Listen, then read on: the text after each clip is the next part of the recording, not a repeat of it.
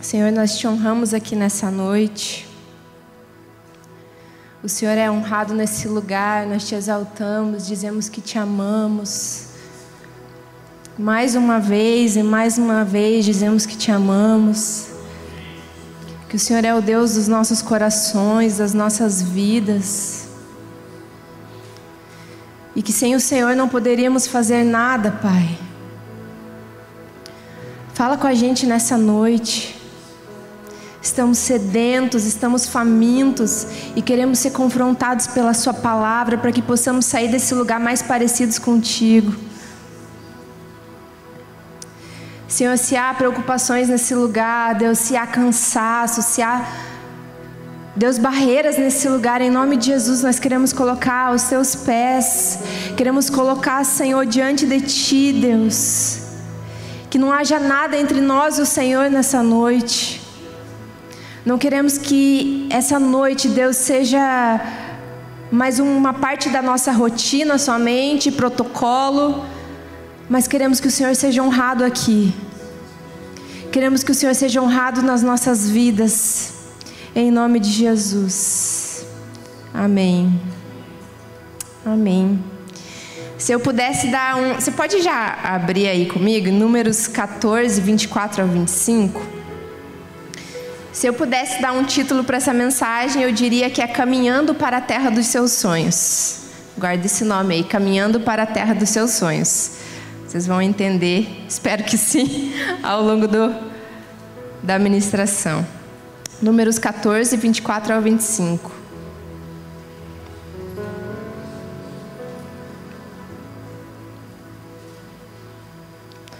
Antes da gente ler, só queria dar um contexto bem rapidinho. Né? Eu sei que vocês conhecem essa, essa história, mas Deus prometeu uma terra que mana leite e mel. Né? Ele prometeu uma terra chamada Canaã para o povo. E um capítulo antes do que a gente vai ler, doze homens eles são enviados para a terra como espias, para trazer um relatório ali para Moisés do que, que eles viram na terra. A gente vai ler esse texto mais para frente. E o relatório de alguns espias, da maioria deles, foi dizendo que a terra era boa. Mas eles falaram que tinham muitos desafios naquela terra, existiam gigantes, que eles certamente morreriam, enfim. E Caleb falou o contrário, ele disse: A terra é boa e se o Senhor se agradar de nós, nós venceremos. Então, esse foi, resumindo, o relatório dele: A terra é boa e se o Senhor se agradar de nós, nós venceremos. Só um contexto aqui rapidinho. Números 14, 24 ao 25.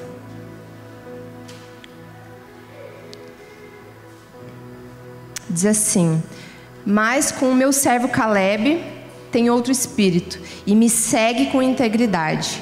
Eu o farei entrar na terra que foi observar, e os seus descendentes a herdarão. Visto que os Amalequitas e os cananeus habitam nos vales, amanhã deem meia volta e partam em direção ao deserto pelo caminho que vai para o Mar Vermelho. Esses dias eu fui no médico e aí eu aproveitei na volta do médico para tomar um café na, na panificadora. E café não, um chá, né? O café da manhã. E eu pedi lá um chá para moça e veio num copo infusor, assim, super chique o chá. Achei que ia vir só na xicarazinha ali, eu ia tomar. Mas Deus aproveitou aquilo para falar comigo. Eu estava ali sentada, comendo, e a moça chegou e falou: Ó, aqui está o, o, chá. Ele estava naquele copo infusor, que a Débora me deu uma ajuda para saber o que, que era aquele negócio um copo infusor e ali estava o chá, né? Todo no processo de infusão. E a moça falou: ó, daqui seis minutos você é, põe na, na, xícara e o chá vai sair. É, espera seis minutos, ela falou. E eu fui ler um pouquinho sobre a infusão, o processo de infusão do chá. E quando a gente faz um chá por infusão, a gente coloca um pouco de água quente. Talvez tenha gente que até tenha mais propriedade aí para falar disso do que eu. Né? Mas o que eu pesquisei é que a gente coloca um pouco de água quente recentemente fervida em um recipiente com as folhas e com as ervas. E aquele contato com a água que foi fervida, depois de alguns minutos, ela libera um princípio ativo ali. Eles liberam na água os ingredientes para dar sabor, para dar o aroma daquele chá, enfim. E eu fiquei olhando aqueles seis minutos, aquele processo ali, é, e fiquei refletindo sobre aquilo. Sobre a minha vida. Deus começou a falar ali comigo sobre a minha vida, os processos que eu vivi, os processos que eu tenho vivido. E eu fiquei pensando quando a nossa vida passa por processos e quando ela entra em contato com os processos de Deus, vou colocar aqui como água fervente, né, que muitas vezes machuque, dói. Quando a nossa vida entra em contato com os processos de Deus, quando a gente espera o tempo certo, a nossa vida libera o aroma perfeito para o Senhor. Ela libera aquilo que ela precisa liberar, mas é preciso esperar o tempo certo. Naquele momento ali eram seis minutos. Eu não sei se tem variação de chá, acredito que sim, de tanto que se espera. Mas a verdade é que existe um processo ali para ele liberar o que precisa ser liberado. E eu, naquele momento eu falei: Puxa Deus, o Senhor está falando comigo aqui. Só vim tomar um café, um chá na panificadora e o Senhor está falando comigo aqui dos processos da minha vida. E no momento já veio João 12 na minha mente, que fala que se o grão de trigo caindo na terra não morrer, ele fica só. Mas se ele morrer, ele produz muito fruto. E até o trigo tem um processo, se o processo não se cumprir, o fruto não vem. Não sei se já está dando para entender o que, que eu quero falar aqui. No versículo 25 que a gente leu, tem uma parte do versículo que diz ali: caminhai para o deserto. O Senhor fala para eles. Vou até repetir aqui. Visto que os amalequitas e os cananeus habitam nos vales, amanhã deem meia volta e partam em direção ao deserto, pelo caminho que vai para o Mar Vermelho. Oi? O Senhor não tinha uma terra, na verdade, se vocês forem ler ali, eles estavam até já reclamando da terra, todo mundo, o povo estava reclamando, estava murmurando, mas de repente o Senhor fala: vão para o deserto. E eu fico pensando, vamos para o caminho do deserto. E eu fico pensando ali, deve ter existido alguém que pensou assim, cara, e a terra? Não ia dar terra? Agora precisa ir pelo caminho do deserto? Passa calor, passa frio, mas precisa ir pelo caminho do deserto? E eu entendo aqui um processo na vida deles. Eu entendo um processo o processo que também Deus tem feito na minha vida. E esses dias eu vi uma pessoa postar e eu achei tão interessante aquela, aquela frase. Ele disse: Não sonhe um destino, sonhe um caminho. E se eu pudesse mexer um pouquinho nessa frase, eu diria: não sonhe somente um destino, porque é importante a gente vislumbrar o destino, é importante a gente é, olhar um objetivo. Né? Não sonhe apenas um destino, mas também sonhe um processo. Sonhe um caminho, porque os processos na nossa vida, eles são importantes, eles são necessários para que a gente chegue aonde Deus quer que a gente esteja. E quantas vezes algumas direções de Deus para a nossa vida parece que nos levam para o deserto? Eu sei aqui que às vezes a gente entra no deserto por conta de escolhas erradas, eu sei, você sabe, enfim, mas eu não vou entrar nessa questão aqui. Quantas escolhas que a gente entende que a direção de Deus na nossa vida, muitas vezes parece que nos levam para um caminho de deserto. Você já passou por isso? Ou só eu? Obrigada. Achei que só eu tinha passado. E nesse processo, parece que alguns sonhos morrem no meio do caminho, nesse deserto. Eu também não sei se você já passou por isso, eu já. Parece que nesse processo, às vezes por intensidade ou por tempo, ou pelos dois, parece que demora tempo demais. E alguns sonhos parece que eles se perdem no meio do caminho. A gente fala, nossa, eu não consigo nem mais sonhar aquilo de novo. Eu, algumas pessoas sabem, principalmente o pessoal da nossa living, né, a Dé, o eles sabem. Algum tempo atrás eu tive crise de ansiedade não vou contar aqui porque gerou tudo, toda a história, mas para vocês entenderem um pouco, eu tive comecei a ter crise de ansiedade, eu comecei a ter um início de depressão.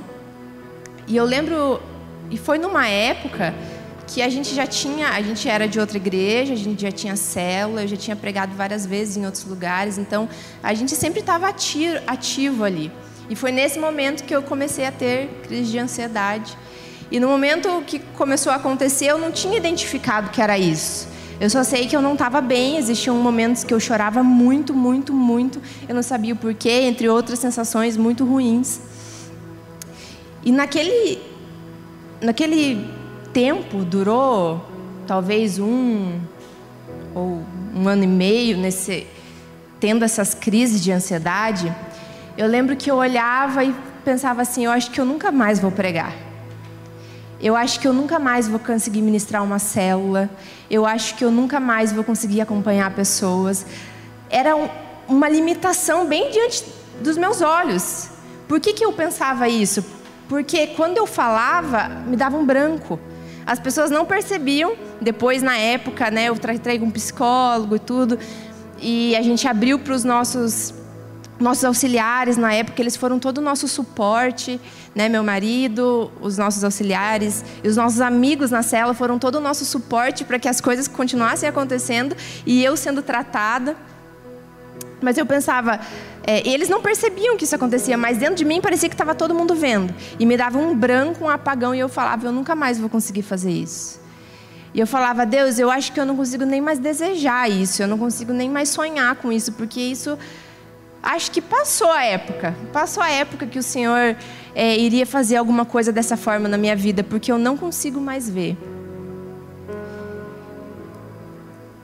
Mas hoje, olhando para trás, eu vejo que o Senhor estava me lapidando, o Senhor estava me esticando, o Senhor estava mexendo com as minhas estruturas, o Senhor estava mexendo naqueles cantos que eu achava que estava tudo bem. Gente, o processo durou um tempo aí, durou um tempo. Depois que eu fui tratar com um psicólogo, graças a Deus, eu é, foi muito rápido o processo. Depois, quando eu fui até ela, eu não tive mais crises intensas. E até hoje a gente descobre no tratamento que a gente precisa descobrir os nossos gatilhos, enfim. Então até hoje a gente, eu cuido com essas coisas, né? Mas eu não conseguia visualizar mais algumas coisas que Deus já tinha falado para mim, eu não conseguia mais enxergar. Eu não sei se você consegue perceber algo assim na sua vida, que você olha e fala, parece que, cara, não dá mais, não vai. Deus falou, mas não vai. E se a gente for pensar, os processos são tão importantes, porque eu percebo que tudo isso que aconteceu comigo me, me trouxe mais maturidade tudo que aconteceu comigo mexeu demais com a minha estrutura e me trouxe muito, me trouxe me fez enxergar Deus de outra maneira, me fez enxergar partes do Senhor que eu não conhecia, que vai além dos meus sentimentos, que vai além das circunstâncias que eu estava vivendo. Se a gente for pensar em Davi, Davi teve um processo entre o pasto e o palácio ele precisou passar por um processo. Ele foi rejeitado, ele foi improvável aos olhos das pessoas, mas ele foi escolhido pelo Senhor. E talvez você possa olhar para a sua vida e falar: Eu estou no pasto, para não falar na fossa. Eu estou numa situação tão difícil que eu não consigo enxergar. Mas se o Senhor te escolheu, se o Senhor encontrou um coração em você, viva o processo, por mais que seja dolorido por mais difícil que seja, que você não consiga enxergar a terra dos seus sonhos, o Senhor está no barquinho. A Débora fala muito isso, pastora Débora. Jesus está no barquinho. Na hora me veio a, a, a, palavra diamante na mente, eu fui dar uma pesquisada. E o diamante, vocês devem saber disso, mas ele é formado atra, através de altíssimas pressões altíssima pressão e altíssimas temperaturas, para que ele se torne tão lindo, tão belo e tão difícil de ser quebrado como ele é. Alguém aí está vivendo sob pressão? Nossa, gente, só nós então estamos no pasto, na fossa, só nós aqui, cinco pessoas. Entendi, tá bom. E o diamante, ele precisa, para se formar um diamante, ele precisa estar tá sob pressão, sob altíssima temperatura sobre muita pressão. E depois eu fui ver que diamante é uma palavra de origem grega, não vou me atrever aqui a falar igual o Farley, igual o pastor Farley, que significa indestrutível. Isso não quer dizer que ele não quebra, mas quer dizer que é difícil de riscar ele, é difícil de quebrar. Ele precisa de uma outra pedra preciosa para que aquilo aconteça. E eu fico pensando, se você está passando por altas pressões, se você está passando por altas temperaturas altíssimas, o Senhor está forjando você.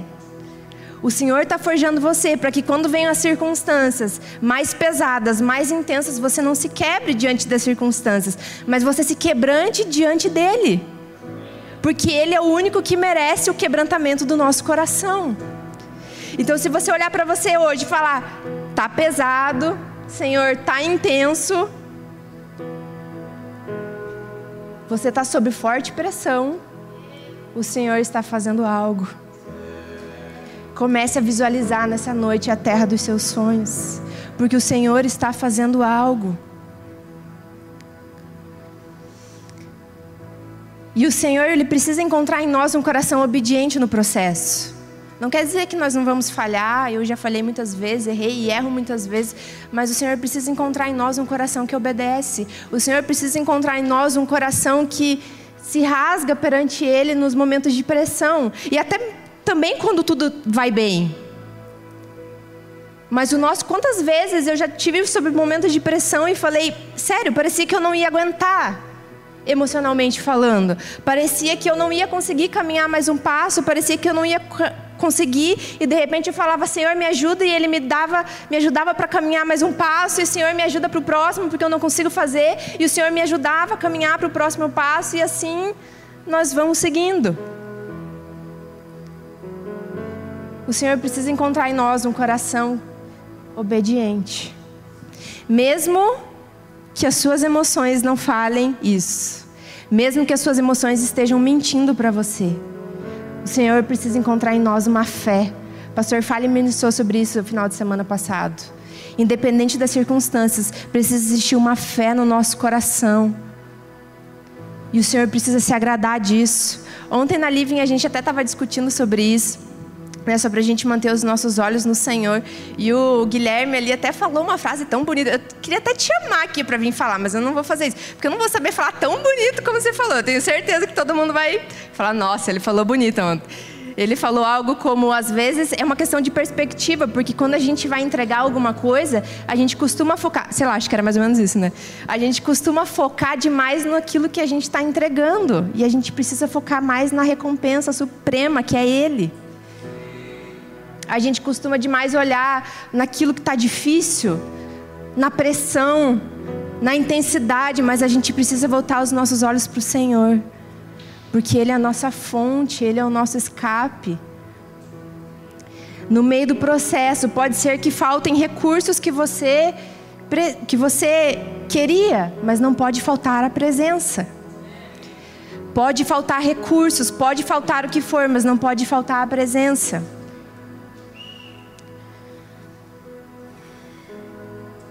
E se, querido, você vai mais fundo, você vai conhecer um pouco mais sobre Ele. Se eu vou mais fundo, eu vou conhecer um pouco mais sobre Ele. Se nessa noite você caiu aqui sem saber o que você estava fazendo, eu digo para você, vai mais fundo. Se talvez você não sabe como fazer, só fala, Senhor, eu, eu quero ir mais fundo. Eu quero te conhecer, eu quero conhecer a Sua presença. Nos momentos de pressão da minha vida, nos momentos de altíssimas temperaturas, eu quero te conhecer. Eu não quero andar vacilante, eu não quero andar preocupado, mas eu quero te conhecer. E dentro disso eu quero entrar na segunda parte dessa mensagem.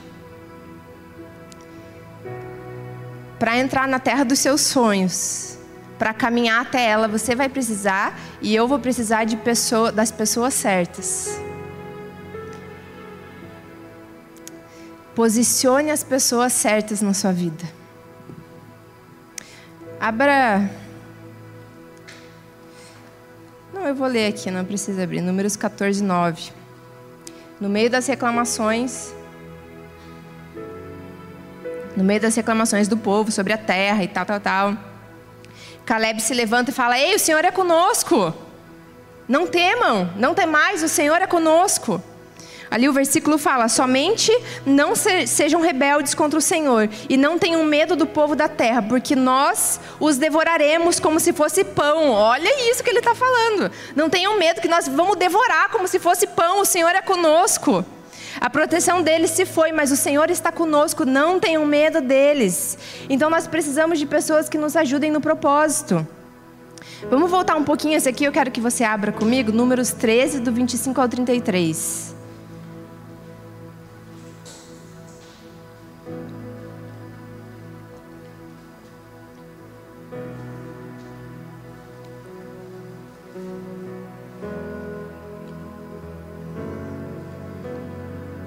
Números 13, do 25 ao 33, diz assim: Ao fim de 40 dias, eles voltaram da missão de reconhecimento daquela terra.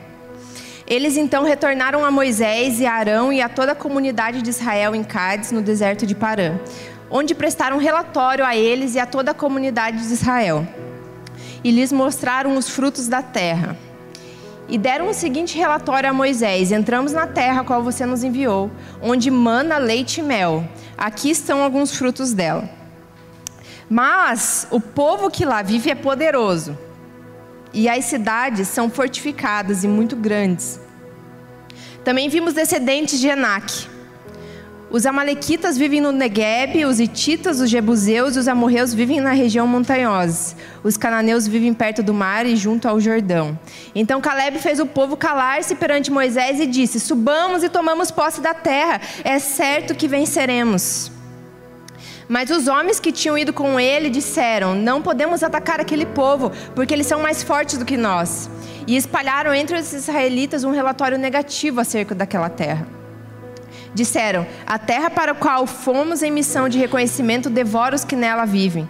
E todos os que vimos são de grande estatura. Vimos também gigantes descendentes de Anak, diante de quem parecíamos gafanhotos a nós e a eles. Em outra tradução diz que parecíamos gafanhotos aos nossos olhos e aos olhos dele. Ele nem, ele nem sabia, mas ele estava dizendo que aos olhos dos gigantes eles pareciam gafanhotos. Então aqui você percebe que um diz, galera, vamos subir, vamos possuir a terra. Tá na nossa mão, o jogo tá ganho, vamos lá. E os outros dizem, nós éramos como gafanhotos. Nós éramos fracos, não podemos subir porque eles são mais fortes do que nós. E para entrar na terra dos seus sonhos, você precisa das pessoas certas ao seu lado. E aqui eu não estou falando de só pessoas encorajadoras. Caleb aqui foi um encorajador. Mas a gente não precisa só de pessoas encorajadoras, a gente precisa de pessoas que posicionem o nosso coração no lugar correto. Se você for lembrar da história de Esther, em um momento ela precisou que Mordecai lembrasse ela qual era o propósito dela. Em um momento, quando talvez Esther fosse vacilar a respeito do seu propósito, depois você pode ler lá, Mordecai ele fala: Ei, será que não foi para um tempo como esse que você foi chamado? Ele disse: Se você ficar calada nessa hora, socorro e livramento surgirão de outra parte para os judeus, mas você e a família do seu pai morrerão. Quem sabe se não foi para um tempo como esse que você chegou à posição de rainha? Esther 4,14. Então Mordecai não foi somente um encorajador, ele posicionou ela no novamente no lugar que ela deveria estar. Ele posicionou o coração dela. Então nós precisamos de pessoas assim, que posicionem o nosso coração no lugar correto. Não só pessoas encorajadoras, mas que nos posicionem. Posicione as pessoas certas nos lugares certos da sua vida. Escute quem deve ser escutado e pare de ouvir quem não precisa ter, não deve ter voz sobre o seu coração. Porque senão vai acontecer igual o povo. Eles ouviram um, uns estavam falando: "Olha, a terra é boa, mas a gente vai morrer. Tem gigante, nós somos fracos". E o outro estava falando: "Gente, vamos!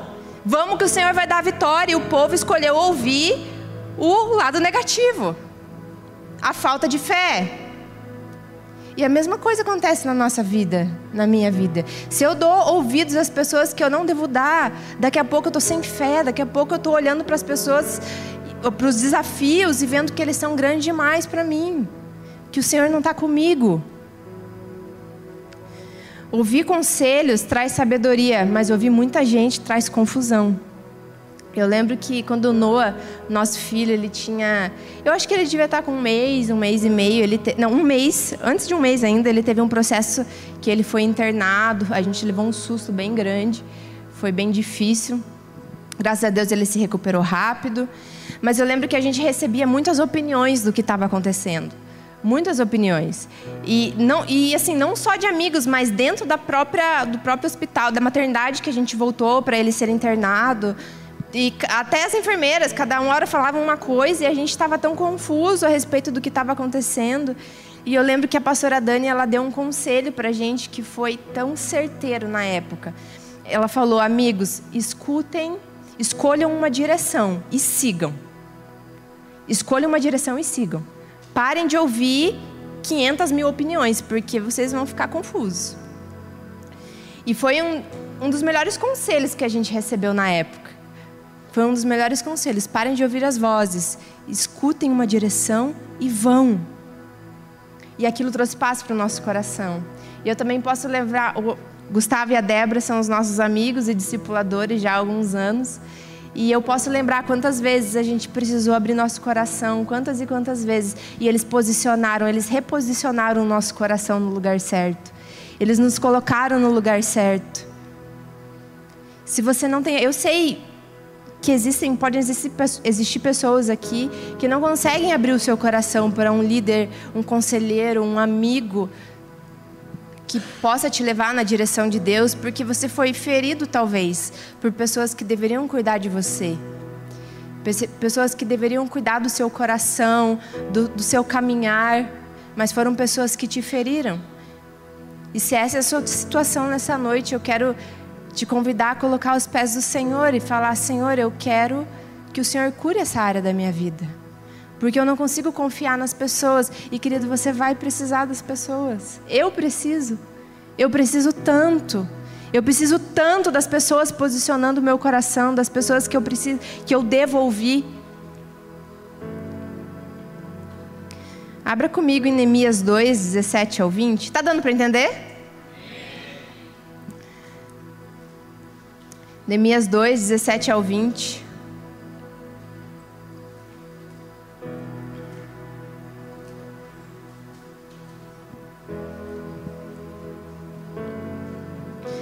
Então eu, eu lhes disse, Neemias. Então eu lhes disse: Vocês estão vendo a situação terrível em que estamos. Jerusalém está em ruínas e as suas portas foram destruídas pelo fogo.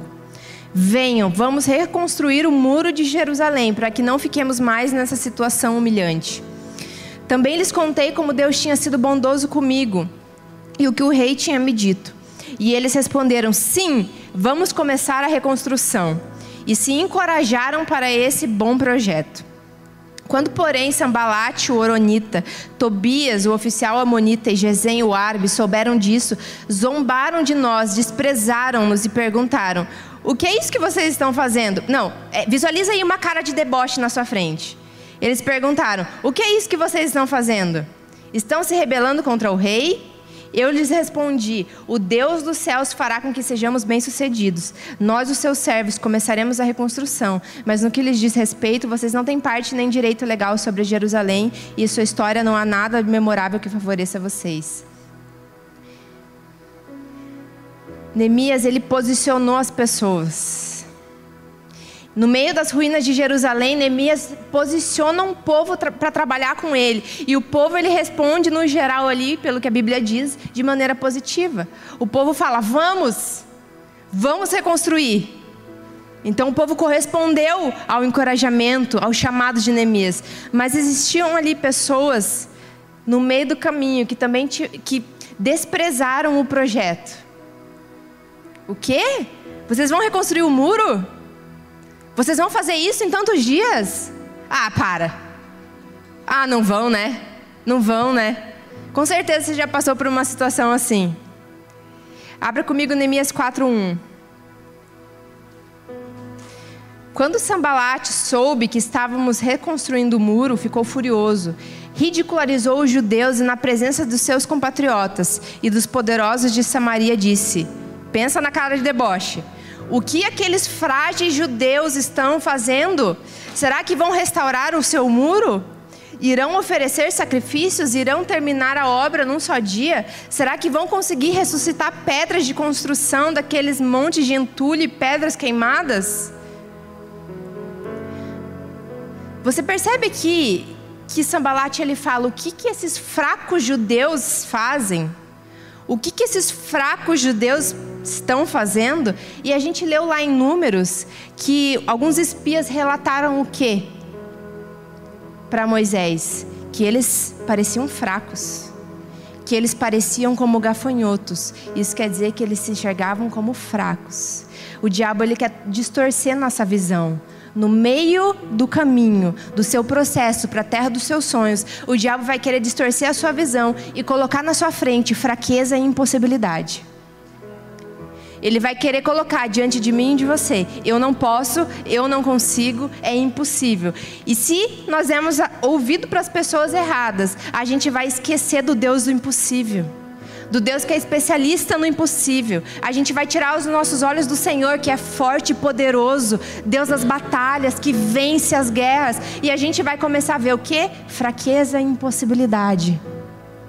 De fato, nós somos fracos mas temos o Senhor, que é Deus forte nas batalhas. Então, querido, não deixe as pessoas erradas terem voz sobre o seu coração. Se você identifica na sua vida, nesse momento, que você tem dado ouvidos para as pessoas erradas, em nome de Jesus, de uma maneira muito sábia, tire isso da sua vida. Não estou falando para você armar seu coração, para você se blindar mas proteja o seu coração no Senhor. Porque senão as pessoas, o diabo vai usar essas pessoas para distorcer a sua visão. E talvez você passe tempo demais no deserto, tempo que não era para você passar. Neemias 6, do 1 ao 4, abre comigo também. Quero que vocês abram para que vocês entendam o que a gente está lendo aqui.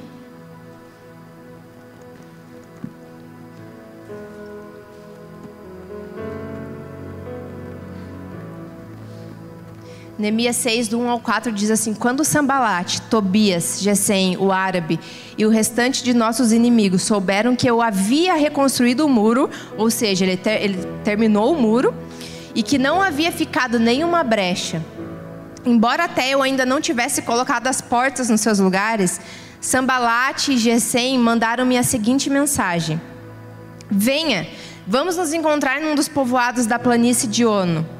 Eles, contudo, estavam tramando me fazer o mal. Por isso enviei-lhes mensageiros com essa resposta: Estou executando um grande projeto e não posso descer. Por que parar a obra para ir encontrar-me com vocês? E eles me mandaram quatro vezes a mesma mensagem, e em todas elas eu lhes dei a mesma resposta.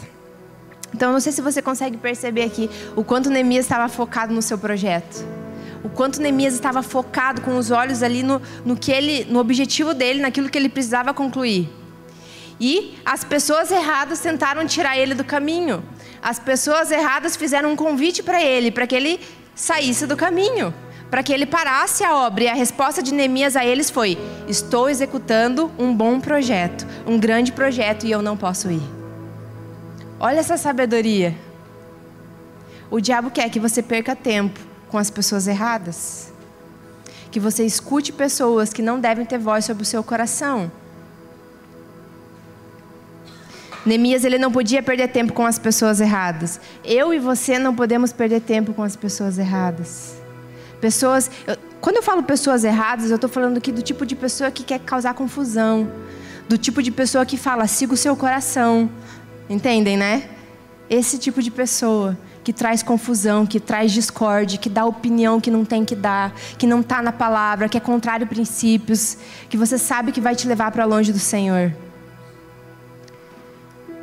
Se alguém saiu da sua vida, pode ser que não era para ela estar ali naquele momento. E eu tenho pensado sobre isso, eu não posso ficar chateada com essa pessoa porque ela saiu da minha vida, porque talvez não era para ela estar ali. Talvez foi o Senhor que tirou ela. A gente passou por uma situação esses tempos atrás, eu e o, eu e o Fer. A gente estava, a gente já aconselhava um casal. Na verdade, a gente era padrinho de casamento deles. A gente já aconselhava um casal por algumas dificuldades que eles estavam vivendo. É, e eles houve um adultério e a gente já tentava é, aconselhar eles para restaurar esse casamento.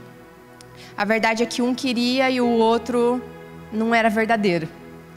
Mas a gente tentava, tentava dispor o nosso coração para ajudar. E eu lembro que no auge aí das brigas políticas, não foi uma briga, mas no auge das brigas políticas, porque a gente se posicionou de uma forma e não foi nenhuma discussão, nenhuma briga, nada dessa forma, nada, nada. E aí o rapaz falou pro Fernando assim: Olha, isso que você está falando é um preconceito. Gente, eu não sei da onde que ele tirou aquilo, mas tudo bem. Isso que você está falando é um preconceito. Esse tipo de gente eu não quero perto da minha família. Ele falou: vocês podem se afastar da gente porque a gente não quer vocês perto de nós. E foi muito duro ouvir aquilo. Ainda mais porque era uma situação sem cabimento, não tinha menor. Na verdade, eu acredito que ele usou aquela situação para nos afastar da família dele. E na hora o Fernando depois ele falou, eu vi o quanto ele ficou chateado porque era um amigo dele de, de um tempo. E ele falou: amor, eu vou atrás dele, eu vou falar para ele, cara, o que, que aconteceu, né, o porquê e tal. E eu falei, amor, naquele momento me deu, Deus me deu um discernimento. Cara, foi uma convicção na hora. Eu falei, amor, deixa aí. Deixa aí primeiro, porque eles não estavam sendo sinceros com a gente. Deixa aí. Naquele momento a gente teve a sensação de que Deus estava tirando aquele casal da nossa vida. Talvez, quem sabe, o Senhor traga para perto de novo e que em nome de Jesus eles sejam restaurados, eles sejam abençoados, que eles tenham filhos, que eles frutifiquem para a glória do Senhor. Mas nesse momento o Senhor tirou eles da nossa vida. Então talvez existam pessoas que precisam ser tiradas da sua vida. Ou se essas pessoas já foram tiradas, não fique chateado com elas. Olhe para o Senhor. O Senhor está te lapidando. O Senhor está trabalhando no processo para que você entre na terra dos seus sonhos, com o coração correto diante dele.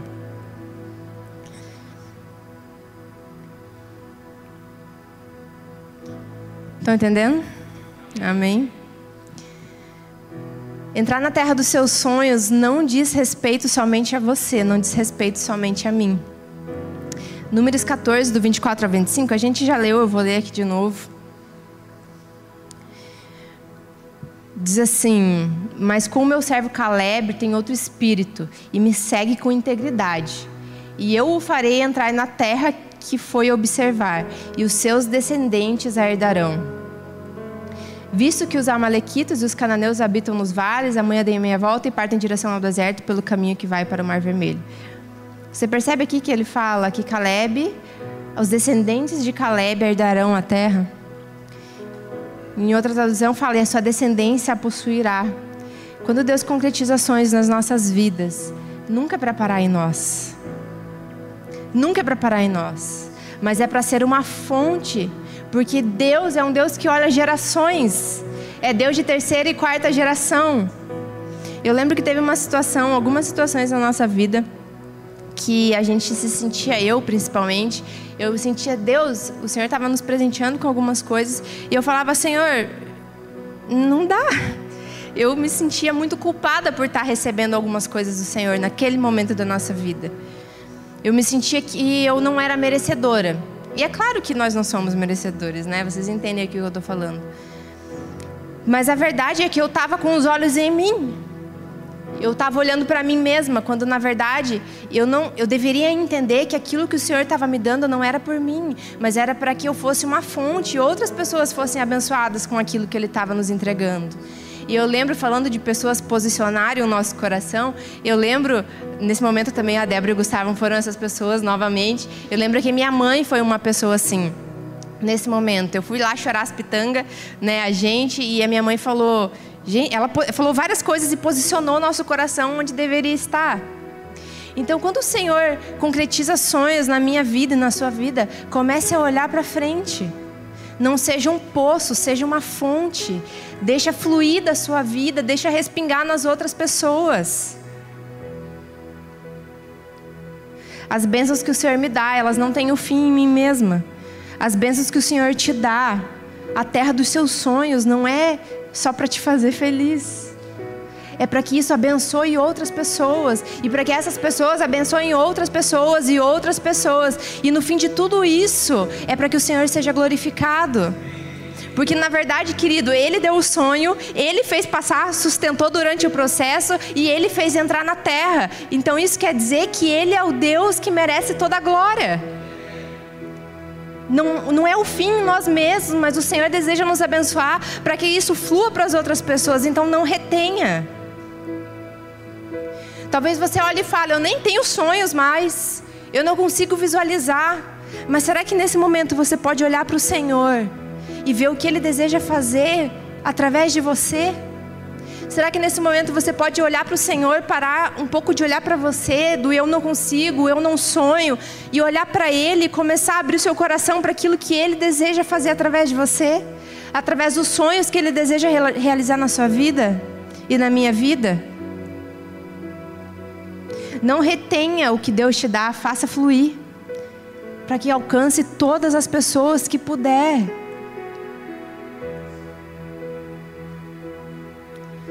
Entrar na terra dos seus sonhos, mais do que te abençoar, mais do que abençoar os outros, é para glorificar o nome do Senhor. Porque no final, no final das contas, nós somos vasos de barro, né? Nós somos vasos de barro para que a excelência do poder seja dele e não de nós. No final das contas, nada é sobre nós, é tudo sobre ele. E eu tenho certeza que se você colocar o seu coração, se eu colocar o meu coração à disposição do Senhor, Senhor, eu quero voltar a sonhar, se você é a pessoa que não sonha mais. Eu quero voltar a sonhar. Ou Senhor, você tem um sonho aí, você quer entrar na terra dos seus sonhos. Senhor, meu coração está aqui. Eu tenho certeza que Ele vai começar a operar coisas na sua vida. Eu tenho certeza que Ele vai fazer coisas que você não imaginou, porque você não vai ser um poço, você vai ser uma fonte para que as pessoas sejam curadas, para que as pessoas recebam. Quando eu vejo aquela situação que eu contei para vocês, que eu passei por crise de ansiedade, o início de depressão foi tão difícil naquela época, foi tão difícil. Foi tão difícil, mas eu olho hoje e falo, naquela época parecia que eu era um poço mesmo. Parecia que cada palavra que saía da minha boca batia numa, na parede e voltava para mim mesma e morria ali. Mas eu vejo que o Senhor trabalhando no processo, Ele começou a me fazer uma fonte, por quê? Porque outras pessoas foram abençoadas através do testemunho. Pessoas que até hoje a gente conversa e fala: eu posso compartilhar da minha experiência. Eu tenho certeza que você tem experiências que você pode compartilhar e as pessoas são abençoadas através do seu testemunho. Então não retenha. Compartilhe, fale, deixe fluir.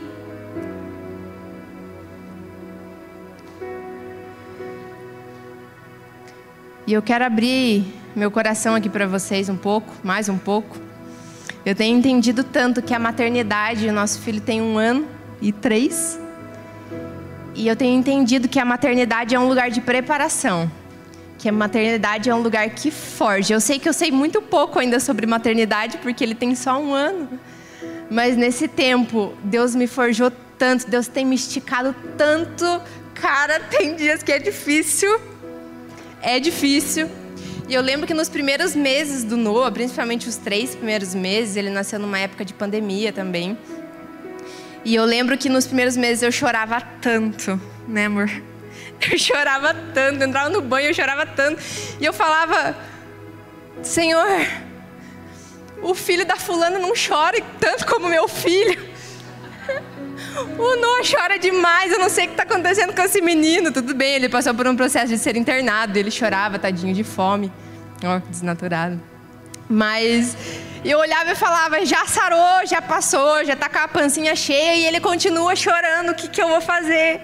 O que, que eu vou fazer? E eu falava, é tão difícil, Senhor. Eu estou tentando olhar para o Senhor, mas está tão difícil. Maravilhoso ter Ele comigo. Maravilhoso ser mãe. Maravilhoso ter Ele nos meus braços. Mas o processo estava tão pesado. Tem dias que ainda é também. Acho que as mães de dois, três, quatro podem falar que ainda continua. Uhum, 18. Cadê os adolescentes aí, né? Os pais sabem. Então, continua sendo difícil. E foi tão intenso. Mas depois eu entendi que o Senhor estava esticando. E Ele estava tocando em áreas que as pessoas não enxergavam e não podiam tocar. Ele estava tocando nos cantos escuros do meu coração. E estava me ensinando, me tornando mais dependente dEle. E se tem outra coisa que eu tenho aprendido na maternidade, é que nós precisamos ser dependentes do Senhor em todo momento, né? Nós precisamos ser dependentes do Senhor. E eu chorava tanto e falava, Senhor, tá difícil, Senhor. Ainda choro às vezes, né? Mas era mais intenso, porque era muito novo. E eu falava, Senhor, tá tão difícil. E só depois de um tempo, de alguns meses, eu fui entender que o Senhor estava trabalhando comigo, Deus estava amadurecendo o meu coração. E muitas vezes, querido, a gente quer ser preparado nos púlpitos, a gente quer ser preparado em lugares de liderança. E quando eu falo isso, eu não estou falando só dentro da igreja. Você pode olhar dentro do seu trabalho, na sua faculdade, no time que você joga, sei lá, você pode, enfim, seu contexto. Mas muitas vezes a gente quer os, os lugares que Deus trabalhe com a gente só quando a gente tiver a experiência de estar num lugar de destaque. Mas na verdade, as mais dolorosas pregações, ensinamentos, as mais belas pregações e ensinamentos acontecem no dia a dia do simples, da nossa casa, onde as pessoas não estão, a galera não está vendo o seu coração e o meu coração. É aqueles lugares que o Senhor quer tocar em você, no seu coração onde você ainda não deixou as pessoas fazerem, porque na verdade elas nem podem chegar nesse lugar. Só o Senhor pode. É no dia a dia da nossa obediência que a adoração sobe ao Senhor. É no processo da, de entrar no caminho para a terra dos seus sonhos, onde o Senhor vai se agradar do seu coração e do meu coração onde a obediência parece tão pequena, parece algo tão simples, mas o Senhor está trabalhando e ele a sua obediência vai fazer subir um aroma suave. E o cordeiro vai receber a recompensa do seu sacrifício. Então, se você está vivendo sob pressão, não espere o extraordinário. Comece a obedecer no ordinário, naquilo que é simples, na troca da fralda. Meu marido faz muito, esse, muito isso, eu quero honrar ele por me ajudar tanto nas madrugadas, tanto com as fraldas. Ele me ajuda, maridos, ajudem suas esposas na troca de fralda, deixa sua esposa tomar um banho quando o bebê nascer, sabe? Todas essas, todas essas coisas. Pega seu bebê no colo, pais, ajudem. Fica a dica. Recebe. Capacita. o Senhor capacita, o Senhor capacita. A gente chora, mas o Senhor capacita. Então o Senhor está forjando o meu e o seu caminho para que quando a gente entre na terra dos nossos sonhos, o nosso coração não se corrompa. Se a gente tentar assumir, entrar na terra antes do tempo, vai dar ruim. Se a gente tentar entrar na terra com as pessoas erradas, erradas do nosso lado, vai dar ruim. Eu queria ler um trecho de um livro que eu estou lendo.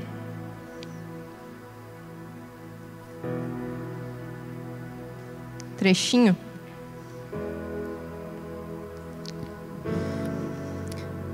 Deus possui uma escola chamada quebrantamento.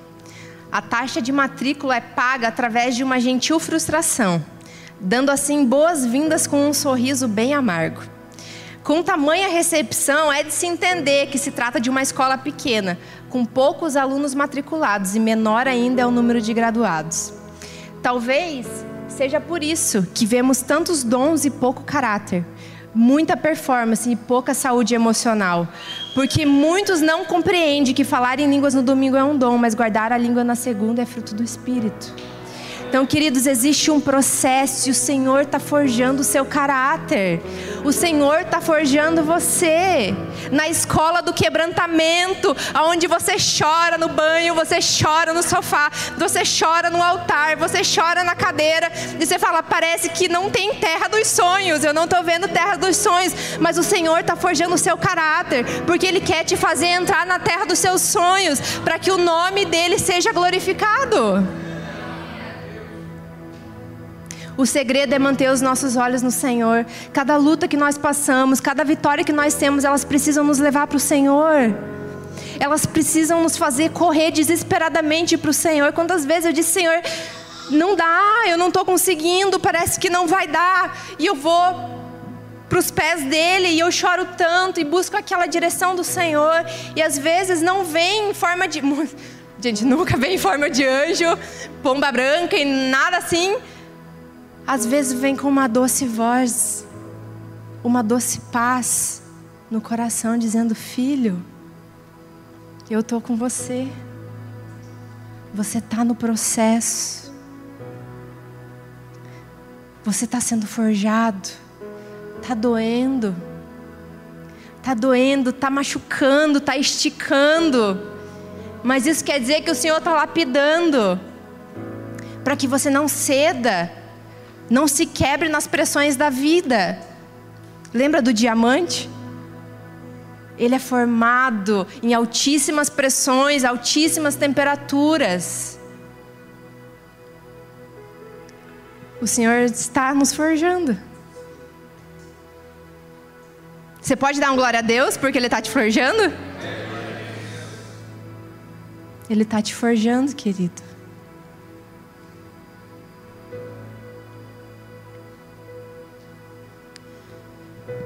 Se você for ler lá depois em Atos 7, acho que é 56, 55 e 56, diz: Estevão, cheio do Espírito Santo, levantou os olhos para o céu e viu a glória de Deus, e Jesus de pé à direita de Deus, e disse: Veja o céu aberto e o filho do homem de pé à direita de Deus. Se você for ver o contexto dessa situação aqui, eles estavam para apedrejar Estevão. E eles estavam com ódio no coração para matar Estevão. E ele não olhou para isso. A Bíblia diz que ele fitou os seus olhos no céu e ele viu a glória de Deus. Então, meios, no meio da pressão, no meio do seu caminho que está difícil, fite os seus olhos no Senhor. E talvez você possa pensar, Jéssica, mas eu não estou passando por dificuldades nesse momento. Passei, mas nesse momento eu não estou. Pode acontecer. Glória a Deus. Aproveita. Mas o convite é o mesmo: fitar os olhos em Jesus.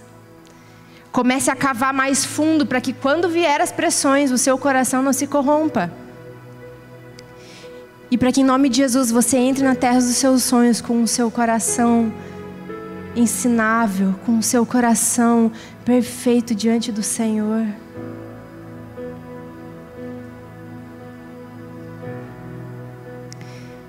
E eu quero falar aqui por último.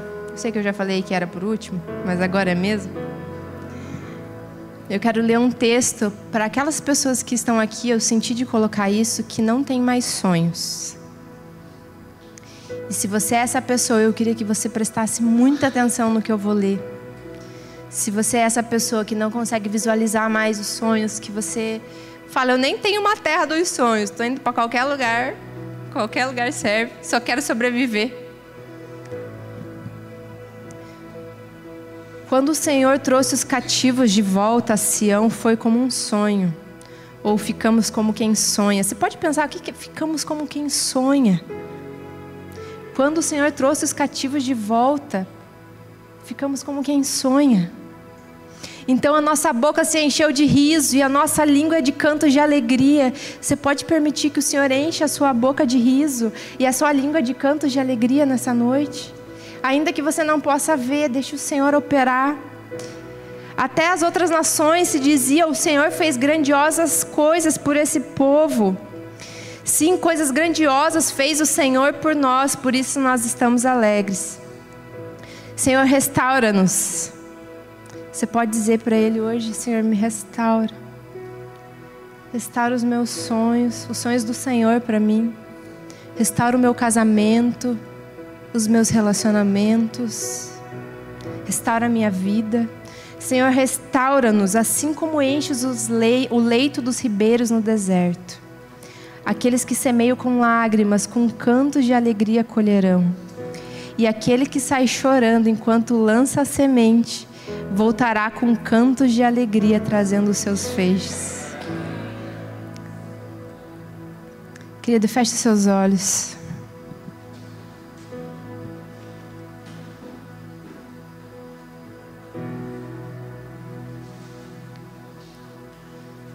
Eu sinto que existe um ambiente de restauração de sonhos nesse lugar. E eu também sinto que existe um ambiente de se reposicionar no lugar correto. Eu não sei em qual das duas situações você se encontra. Mas existe um chamado de Jesus para você. E se eu fosse você, existe um chamado de Jesus para mim e para você. E se eu fosse você, escancarava a porta do coração agora e falava: Jesus, vem fazer em mim. Jesus, vem tocar os lugares escuros do meu coração, porque eu quero voltar a sonhar, para que o seu nome seja glorificado. Eu quero passar pela prova dando glória a Deus. Porque eu quero que o Senhor seja honrado, eu quero que o Senhor seja glorificado. Talvez você, alguém na sua faculdade, no seu colégio, você está dando ouvido às pessoas erradas, pessoas que têm te conduzido por um mau caminho, pessoas que têm sido usadas para ferir seu coração. Em nome de Jesus, conserte isso nessa noite.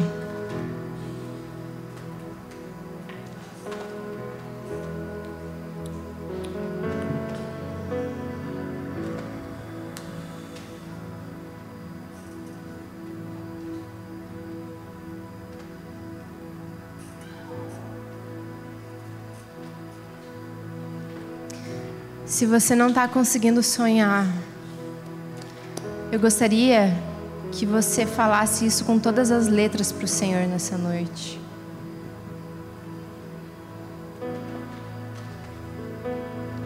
Se você é a pessoa que diz, eu não consigo, consigo enxergar um palmo na minha frente, não consigo enxergar a luz no final do túnel, quem dirá a terra dos sonhos? Eu quero que você diga isso para o Senhor.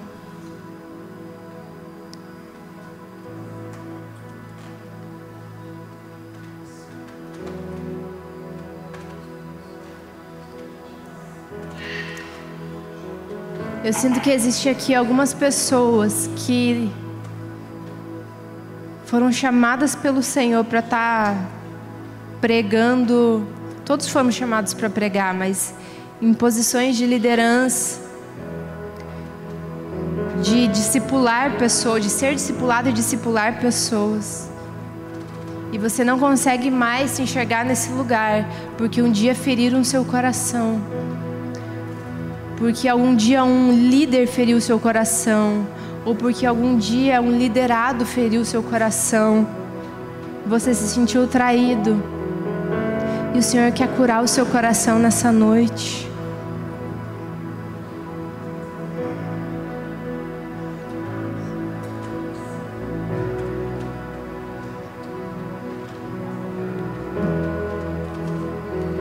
Existam pessoas aqui que pararam de sonhar com um casamento feliz. Porque vocês só brigam, porque vocês não chegam num acordo. Eu quero dizer que o Senhor deseja restaurar a sua família. Deus deseja restaurar os seus sonhos para a sua família. Talvez os seus filhos estão se perdendo. Em nome de Jesus, o Senhor vai restaurar a sua família se você se posicionar da maneira correta.